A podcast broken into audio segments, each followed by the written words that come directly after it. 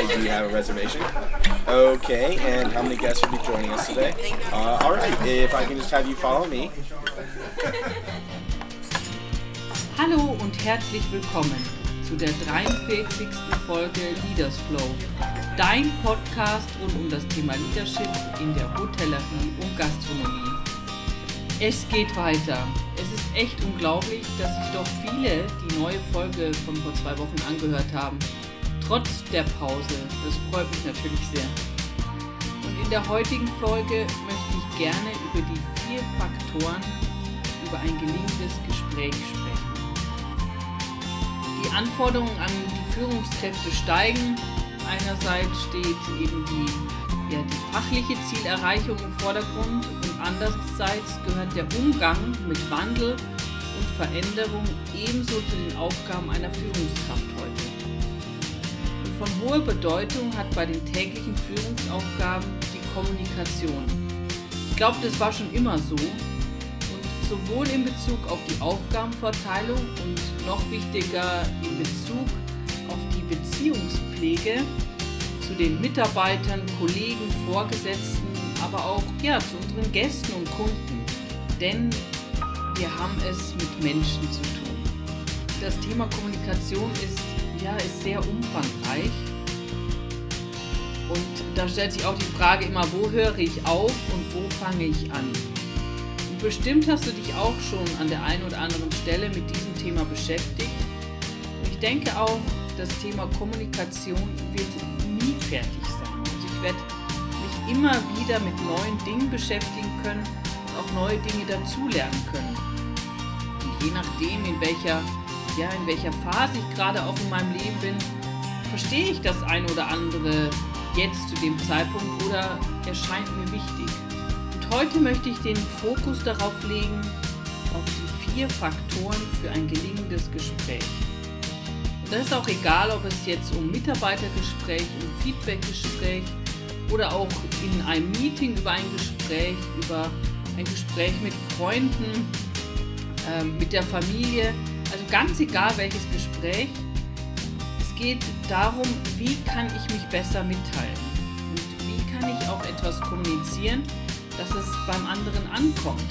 Ja, das kennen wir oft auch, dass wir einfach sagen, ja, das habe ich doch schon erzählt, das habe ich doch schon, schon gesagt. Und ähm, ja, auch so, dass er sie nicht versteht.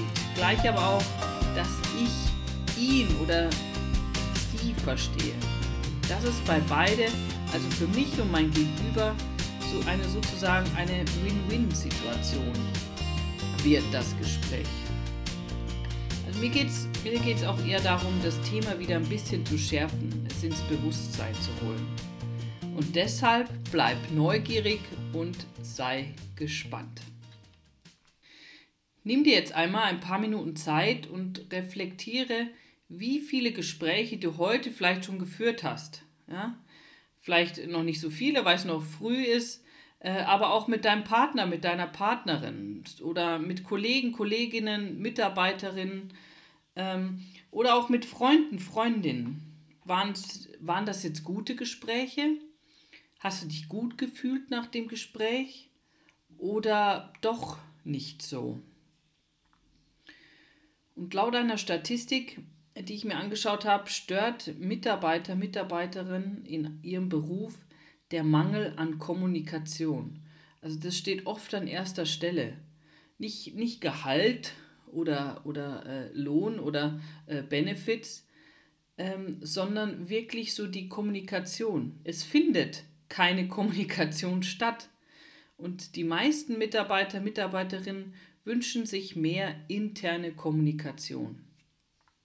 Und unter, oder unter Kommunikation kann man jetzt auch meinen, natürlich möchte ich jetzt hier eher so das, ähm, das Gespräch so von Face to Face ansprechen, aber es ist auch die E-Mail-Kommunikation gemeint, ne? oder ähm, ja, oder die über Teams äh, die Kommunikation, also die schriftliche Kommunikation. Hier möchte ich ähm, eher so schon auf die Face-to-Face-Kommunikation eingehen, aber auch bei einer E-Mail-Kommunikation oder Telefonat sind diese Faktoren wichtig. Und das Wort Kommunikation fand ich auch interessant, bringt es bei Google auf rund 35 Millionen Einträge. Also mit anderen Menschen rund um den Erdball zu kommunizieren, war technisch noch nie so leicht wie heute. Doch bleibt es halt einfach eine menschliche Herausforderung. Denn sobald Menschen miteinander sprechen, äußern sich unterschiedliche Perspektiven, Interessen, Bedürfnisse oder Erwartungen.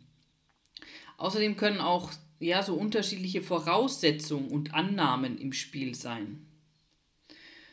Und das kennen wir auch, auch in, in unserem Alltag, in unserem Führungsalltag. Manchmal, ähm, ja, ist, ist es auch so, so dieser hierarchische Gedanke, ne? also so, dass auch das Machtgefälle im Gespräch entsteht. Also so, so die Frage auch, wer hat hier wem was zu sagen? Ne? Das, das sehe ich nämlich sehr oft auch, auch in, in Führungsgesprächen. Ja, ähm, ich muss ihm ja was sagen. Ich bin ja der Chef. Ne? Aber das, ja, das ist nicht förderlich für ein gelungenes äh, Gespräch. Frage ist auch, wie müsste so, so eine Kommunikation ablaufen, damit wir uns wirklich verstehen und verständigen können und was müssten wir dann konkret anders machen. Ich habe mir vier Faktoren herausgesucht, die ich am wichtigsten finde. Und das natürlich auch, soll jetzt auch kein Dogma sein, ne? Also äh, hört euch wieder das einfach an und wenn euch etwas berührt, dann nehmt es, dann nehmt es für euch mit. Aber ja, aus der Erfahrung heraus und sowas waren das jetzt, sind das jetzt so die wichtigsten Faktoren für mich. Und der erste Faktor ist Dasein also präsent sein. Und das ist so der einfachste Punkt, aber auch der schwierigste. Denn was meine ich mit Dasein? Ähm, vielleicht auch, das ist manchmal auch einfacher, vielleicht auch zuerst einmal, was bedeutet es nicht? Dasein bedeutet nicht, zwischen Tür und Angel etwas zu besprechen. Ne? Es bedeutet nicht, wenn ich nebenbei andere Dinge noch tue, meine E-Mails checke oder eine Lieferung verräume, den Tisch aufdecke oder, oder so, das bedeutet nicht da sein. Dann kann ich nicht mit meiner vollen Aufmerksamkeit bei meinem Gegenüber sein. Und das Dasein hat viele Facetten. Und eine davon ist, dass mein Dasein dem anderen einen Raum eröffnet, um anzukommen, ne? um, um wahrgenommen zu werden, um sich wohlzufühlen dass, dass er das Gespräch als angenehm empfindet. Auch wenn es um Kritik geht. Ne? In meiner ganzen Präsenz gehe ich in das Gespräch. Und das macht den Unterschied. Um auch so auf Resonanz zu stoßen. Es tut einfach gut, wenn einer da ist in seiner ganzen Präsenz. Und das merken wir auch bei, ähm, wenn wir mit Kindern zusammen sind, ne? also bei, bei Eltern bei Lehrern, bei den Bezugspersonen. Es tut den Kindern gut, einfach wenn, wenn jemand wirklich mit der hundertprozentigen Aufmerksamkeit da ist. Und bestimmt der eine oder andere kennt es auch, wenn ich mit Kindern spiele und bin eben nicht mit der hundertprozentigen Aufmerksamkeit da, merken die das sofort. Oder auch ähm, Kunden, ne? wenn ich in Geschäfte gehe, also bei Verkäufern tut es gut, wenn ein Verkäufer ganz bei mir ist und nicht äh, so noch die Regale einräumt oder so, ne? Sondern wenn er wirklich, ja, bemüht ist, um meine Bedürfnisse herauszufinden. Oder auch bei Patienten. Wann fühle ich mich wohl bei einem Arzt, wenn er wirklich hundertprozentig da ist und meine Anliegen auch ernst nimmt? Und das kann er auch nur ähm, ja, wenn er hundertprozentig bei mir ist und nicht noch äh, Arztbriefe unterschreibt oder Telefonate entgegennimmt, sondern wirklich da ist. Und in erster Linie wirken eben nicht nur diese, diese Instrumente und Methoden, also Werkzeuge, sondern der Mensch in seinem Dasein. Also das heißt, ich kann noch so gut eine Feedback-Methode beherrschen oder einen Leitfaden für ein Team-Meeting auswendig runterbeten dass wenn ich nicht da bin, ist es, ja, gelingt es nicht. Also Dasein ist ein wichtiger Aspekt für ein gelungenes Gespräch. Der zweite Faktor ist der Individuumskontakt. Äh, was heißt das jetzt? ähm, das heißt, wie begegne ich meinem Gegenüber? Und achte mal ganz bewusst beim nächsten Gespräch, was denkst du über dein Gegenüber? Es ist eben auch ganz normal aus unserem Menschsein heraus, aus unseren Erfahrungen, Erlebnissen, dass wir bewerten, also eine Meinung über jemanden haben oder uns erlauben. Und, wenn, und meistens passiert das im Unterbewusstsein, also es, es kommen Menschen rein und es ist wie so ein, wie so ein Scan. Ne? Ich, ich beobachte es. Ah, der hat Tattoos äh, und stecke ihn gleich in die und die Schublade. Ah, äh, die sieht aber alt aus ne? und gleich in die und die Schublade. Also das sage ich natürlich nicht, aber es passiert im Un Unterbewusstsein. Und wenn ich wirklich in Kontakt mit dem Individuum bin, dann, ja, dann trete ich nicht mit der Person, den Bildern oder Einstellungen in Kontakt, die ja die, die, Persönlichkeit, die die Persönlichkeit eines Menschen, ähm, also seinen Charakter ausmachen, auch nicht mit den Rollen im System, ne, die jemand bekleidet. Also mir ist es egal auch, ob da äh, der Papst vor mir steht oder, oder äh, ja, der Abwäscher es ist, es ist ganz egal, also es ist ganz egal, welche Rolle, weil ja, ich gehe mit dem Individuum in Kontakt. Also wir nehmen den, den Menschen als so in seinem ganzen freien, autonomen Sein wahr. Und aus diesem Kontakt heraus erkennen wir den Menschen in seiner Fähigkeit. Also geben dieser Fähigkeit Resonanz. Also das ist sozusagen der Individuumskontakt, könnte ich auch ähm, beschreiben mit, ich gehe in Kontakt von Herz zu Herz. Und diese Qualität von Kontakt ermöglicht einfach ganz bei meinem Gegenüber zu sein. Also es geht nur um mein Gegenüber und nicht um mich. Und auch wichtig, es ermöglicht diesen bewertungsfreien Raum. Also ich denke nicht schon vorher, wie könnte diese Person sein, was hat sie gemacht, was hat sie angestellt, sondern ganz wertfrei. Naja, und so kommen wir nach dem ersten Faktor, dem Dasein, und dem zweiten Faktor, dem Individuumskontakt, auch zum dritten äh, Faktor, und das ist die Wertschätzung. Da gibt es auch so einen schönen Satz, ohne Wertschätzung gerät alles aus dem Geleise. Unser Wesen, also das, was wir sind, ist, ist ja schon wert an sich. Also wenn wir auch ein Neugeborenes ansehen, das, ja, das ist einfach da. Ähm, es ist noch nicht gut in Sport oder ich kann es eben noch nicht bewerten, sondern ja, es ist einfach da. Und wenn wir als das, was wir sind, nicht erkannt und wertgeschätzt werden, gerät etwas aus der Balance. Also es entsteht Leid, es entsteht Konflikt, es entstehen, ja, man kann schon fast sagen, so Verkrüppelungen der Seele. Warum werden Menschen gemein, hinterträchtig, dominierend? Meist, weil sie in ihrem Wesen nicht erkannt worden sind. Meist auch schon in der frühen Kindheit. Wesen, die ignoriert, abgewertet, gedemütigt und zurückgesetzt werden, die verformen sich. Ne? Und in, in Betrieben, in, in denen so das Menschsein nicht einmal ansatzweise wert ist, da gibt es in der Hinsicht nur diese verkrüppelten Seelen. Also lauter kleine Tyrannen und, und solche, ja, die sich eben auch von ihnen zum Opfer machen lassen. Und das ist, ähm, naja, und da hat dieses Menschliche dann in diesen Unternehmen auch, ja, auch keine Chance in der Hinsicht. Also ohne echte Wertschätzung gerät alles aus dem Geleise. Und jetzt denkst du vielleicht, ja, aber wenn etwas passiert ist, wenn ein Fehler passiert ist, wenn ich etwas zu bemängeln habe, äh, dann vergeht mir auch manchmal die Wertschätzung. Ja, stimmt. Und gleichzeitig glaube ich, darin liegt die Kunst. Also die Kunst der bedingungslosen Wertschätzung. Also ich glaube, dass ich finde, wenn ich mich anstrenge ne, und mich auch wirklich auf das Positive eines Menschen konzentriere, finde ich immer etwas, was ich wertschätzen kann. Fehler, Mängel, Schwächen sind eben kein Grund, also unsere Haltung von Wertschätzung aufzugeben. Und Wertschätzung ja, ist was, was Bedingungsloses. Und das macht den Unterschied. Es ist nicht Wertschätzung, wenn ich dich achte, weil du etwas gut gemacht hast und missachte, weil du etwas schlecht gemacht hast. Also Wertschätzung ist bedingungslos, sonst ist sie keine Wertschätzung. Und gerade der Umgang mit Fehlern, Mängeln, Schwächen sind besser anzusprechen, wenn ich es wertschätzend tue.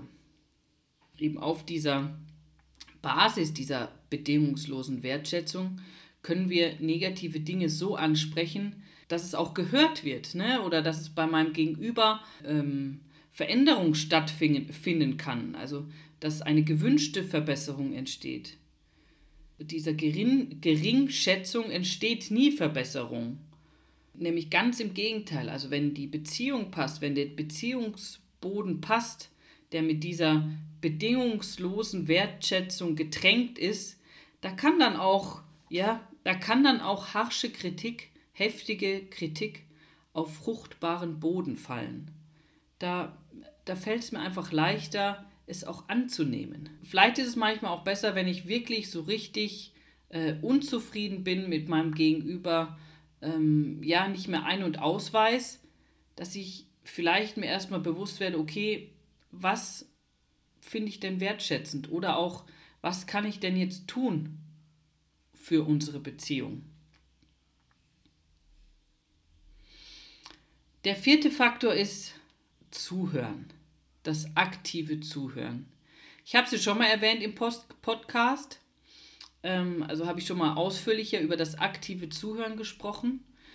Und diesmal möchte ich es äh, so ein bisschen erklären an ähm, Otto Schama. Otto Schama ist äh, Berater und Forscher eben an dem legendären äh, Massachusetts Institute of Technology, also in Cambridge.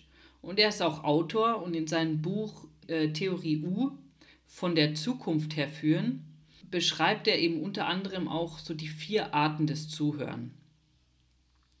Und was beschreibt er in dem Buch? Also was heißt das Theorie U? Das heißt, so die Potenziale und Zukunftschancen zu erkennen und im Hinblick auf aktuelle Aufgaben zu erschließen. Also ich finde, er beschreibt in seinem Buch ja schon einen interessanten Ansatz zum Thema Führen also sehr empfehlenswert das Buch.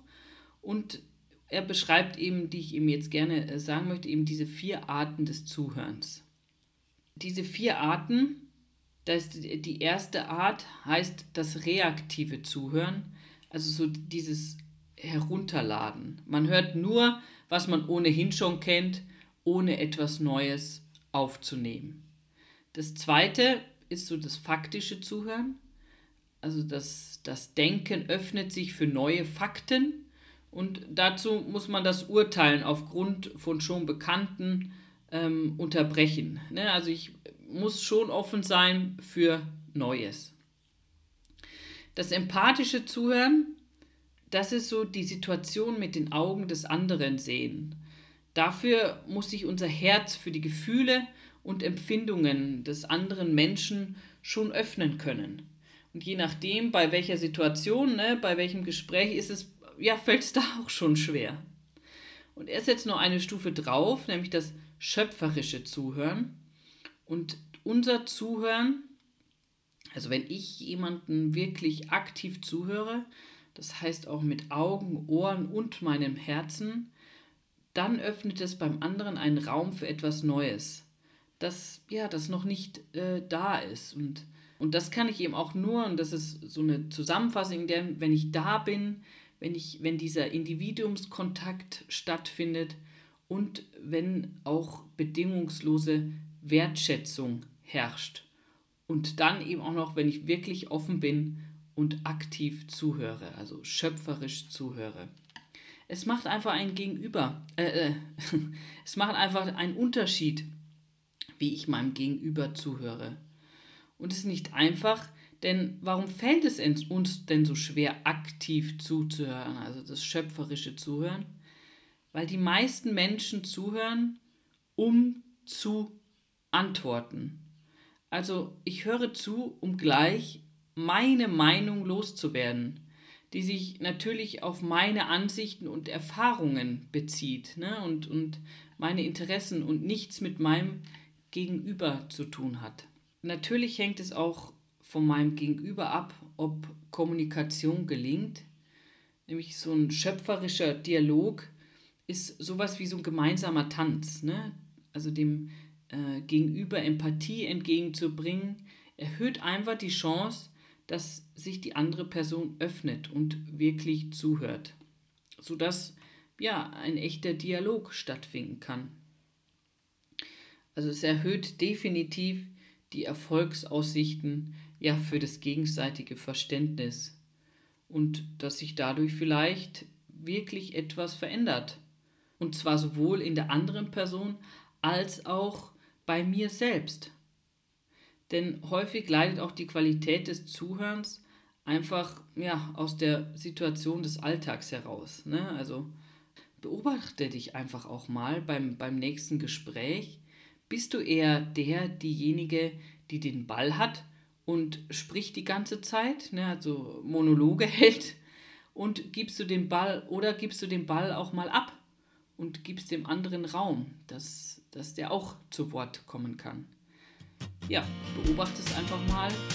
Und wenn ich jetzt die vier Faktoren nochmal zusammenfasse, dann ist es zuerst das Dasein, Präsentsein, dann ist es der Individuumskontakt, die Wertschätzung und das aktive Zuhören, das schöpferische Zuhören.